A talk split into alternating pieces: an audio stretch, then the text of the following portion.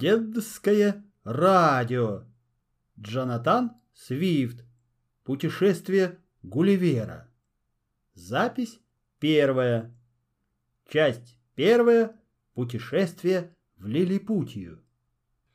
Трехмачтовый брик «Антилопа» отплывал в Южный океан. На корме стоял корабельный врач Гулливер и смотрел в подзорную трубу на пристань. Там остались его жена и двое детей, сын Джонни и дочь Бетти. Не в первый раз отправлялся Гулливер в море. Он любил путешествовать. Еще в школе он тратил почти все деньги, которые присылал ему отец, на морские карты и на книги о чужих странах. Он усердно изучал географию, и математику, потому что эти науки больше всего нужны моряку.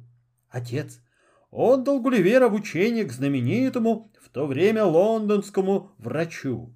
Гулливер учился у него несколько лет, но не переставал думать о море. Врачебное дело пригодилось ему. Кончив учение, он поступил корабельным врачом на судно «Ласточка» и плавал на нем три с половиной года а потом, прожив года два в Лондоне, совершил несколько путешествий в Восточную и Западную Индию. Во время плавания Гулливер никогда не скучал. У себя в каюте он читал книги, взятые из дому, а на берегу приглядывался к тому, как живут другие народы, изучал их язык и обычаи. На обратном пути он подробно записывал дорожные приключения. И на этот раз, отправляясь в море, Гулливер захватил с собой толстую записную книжку. На первой странице этой книжки было написано 4 мая 1699 года мы снялись с якоря в Бристоле. Много недель и месяцев плыла антилопа по Южному океану. Дули попутные ветры, Путешествие было удачное, но вот однажды при переходе в Восточную Индию корабль настигла страшная буря. Ветер и волны погнали его неизвестно куда, а в трюме уже кончался запас пищи и пресной воды. Двенадцать матросов умерли от усталости и голода. Остальные едва передвигали ноги, Корабль бросало из стороны в сторону, как ореховую скорлупку. В одну темную, бурную ночь ветер понес антилопу прямо на острую скалу. Матросы заметили это слишком поздно. Корабль ударился об утес и разбился в щепки. Только Гулливеру и пяти матросам удалось спастись в шлюпке. Долго носились они по морю и, наконец, совсем выбились из сил — а волны становились все больше и больше, и вот самая высокая волна подбросила и опрокинула шлюпку. Вода покрыла Гулливера с головой. Когда он вынырнул возле него, не было никого. Все его спутники утонули. Гулливер поплыл один, куда глаза глядят, подгоняемый ветром и приливом. То и дело пробовал он нащупать дно, но дна все не было, а плыть дальше он уже не мог. Намокший кафтан и тяжелые разбухшие башмаки тянули его вниз. Он захлебывался и задыхался, и вдруг его ноги коснулись твердой земли. Это была отмель. Гулливер осторожно ступил по песчаному дну раз, другой и медленно пошел вперед, стараясь не оступиться. Идти становилось все легче, и легче. Сначала вода доходила ему до плеч, потом до пояса, потом только до колен. Он уже думал, что берег совсем близко, но дно в этом месте было очень отлогое, и Гулливеру еще долго пришлось брести по колено в воде. Наконец, вода и песок остались позади. Гулливер вышел на лужайку, покрытую очень мягкой и очень низкой травой. Он опустился на землю, подложил под щеку ладонь и крепко заснул. Когда Гулливер проснулся, было уже совсем светло. Он лежал на спине, и солнце светило ему прямо в лицо. Он хотел было протереть глаза, но не мог поднять руку. Хотел сесть, но не мог пошевелиться. Тонкие веревочки опутывали все его тело от подмышек до колен. Руки и ноги были крепко стянуты веревочной сеткой. Веревочки обвивали каждый палец. Даже длинные густые волосы Гулливера были туго намотаны на маленькие колышки, вбитые в землю и переплетены веревочками. Гулливер был похож на рыбу, которую поймали в сеть. «Верно, я еще сплю», — подумал он. Вдруг что-то живое быстро вскарабкалось по нему на ногу, добралось до груди и остановилось у подбородка. Гулливер скосил один глаз. «Что за чудо!» Чуть ли не под носом у него стоит человечек, крошечный, но самый настоящий человечек. В руках у него лук и стрела, за спиной колчан, а сам он всего три пальца ростом. Вслед за первым человечком на Гулливера взобралось еще десятка четыре таких же маленьких стрелков. От удивления Гулливер громко вскрикнул. Человечки заметались и бросились в рассыпную на бегу. Они спотыкались и падали, потом скакивали и один за другим прыгали на землю. Минуты две-три никто больше не подходил к Гулливеру. Только по духам у него все время раздавался шум, похожий на стрекотание кузнечиков. Но скоро Человечки опять расхрабрились и снова стали карабкаться вверх по его ногам, рукам и плечам, а самый смелый из них подкрался к лицу Гулливера, потрогал копьем его подбородок и тоненьким, но отчетливым голоском прокричал «Гекина Дегуль!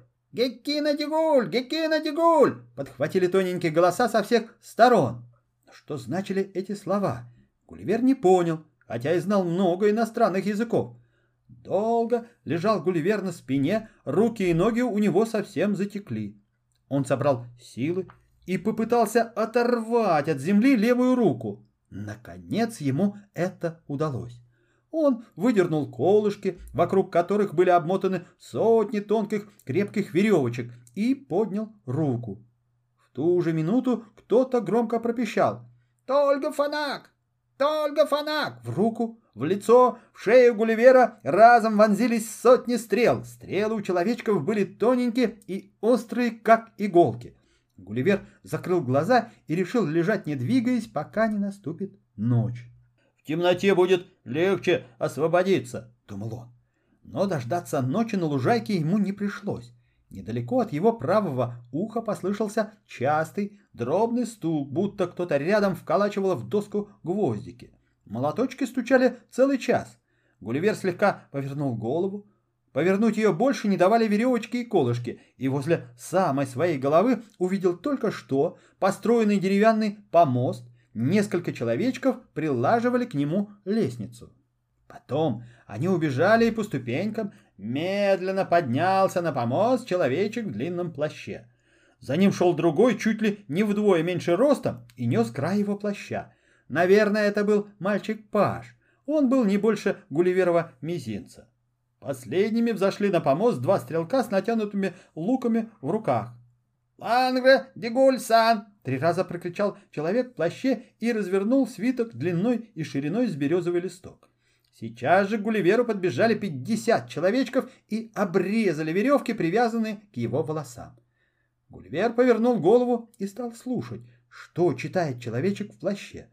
Человечек читал и говорил долго, долго. Гулливер ничего не понял, но на всякий случай кивнул головой и приложил к сердцу свободную руку.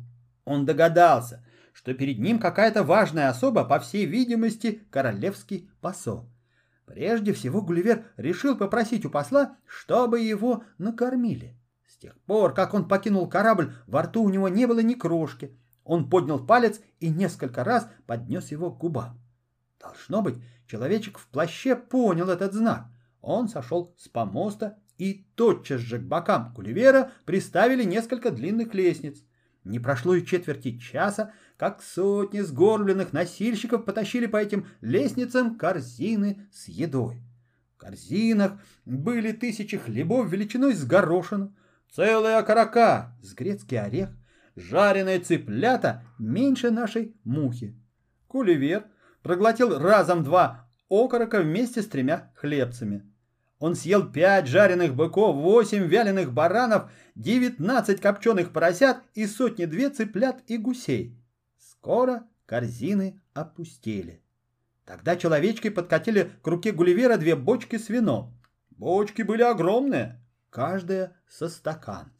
Гулливер вышиб дно из одной бочки, вышиб из другой и в несколько глотков осушил обе бочки. Человечки всплеснули руками от удивления. Потом они знаками попросили его сбросить на землю пустые бочки. Гулливер подбросил обе разом. Бочки перекувырнулись в воздухе и с треском покатились в разные стороны. Толпа на лужайке расступилась, громко крича «Борами вола! Борами вола!» После вина Гулливеру сразу захотелось спать. Сквозь сон он чувствовал, как человечки бегают по всему его телу вдоль и поперек, скатываются с боков точно с горы, щекочут его палками и копьями, прыгают с пальца на палец. Ему очень хотелось сбросить с себя десяток другой этих маленьких прыгунов, мешавших ему спать, но он пожалел их. Как-никак, а человечки только что гостеприимно накормили его вкусным сытным обедом, и было бы неблагородно переломать им за это руки и ноги. Тому же Гулливер не мог не удивляться необыкновенной храбрости этих крошечных людей, бегавших взад и вперед по груди великана, которому бы ничего не стоило уничтожить их всех одним щелчком. Он решил не обращать на них внимания и, одурманенный крепким вином, скоро заснул. Человечки этого только и ждали – они нарочно подсыпали в бочки с вином сонного порошка, чтобы усыпить своего огромного гостя. Страна, в которую буря занесла Гулливера, называлась Лилипутия. Жили в этой стране лилипуты. Самые высокие деревья в Лилипутии были не выше нашего куста смородины. Самые большие дома были ниже стола.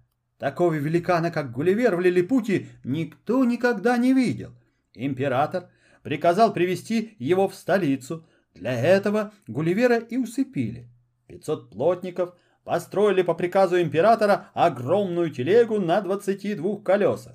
Телега была готова в несколько часов, но взвалить на нее Гулливера было не так-то просто. Вот что придумали для этого лилипутские инженеры. Они поставили телегу рядом со спящим великаном у самого его бока – Потом вбили в землю 80 столбиков с блоками наверху и надели на эти блоки толстые канаты с крючками на одном конце. Канаты были не толще обыкновенной бечевки. Когда все было готово, лилипуты принялись за дело. Они обхватили туловище, обе ноги и обе руки Гулливера крепкими повязками и, зацепив эти повязки крючками, принялись тянуть канаты через блоки. 900 отборных силачей были собраны для этой работы со всех концов Лилипутии. Они упирались в землю ногами и, обливаясь потом, изо всех сил тянули канаты обеими руками. Через час им удалось поднять Гулливера с земли на пол пальца. Через два часа на палец. А через три они взвалили его на телегу.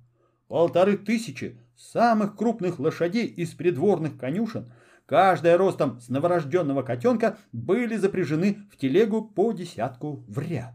Кучера взмахнули бичами, и телега медленно покатилась по дороге в главный город Лилипутии Мильденда.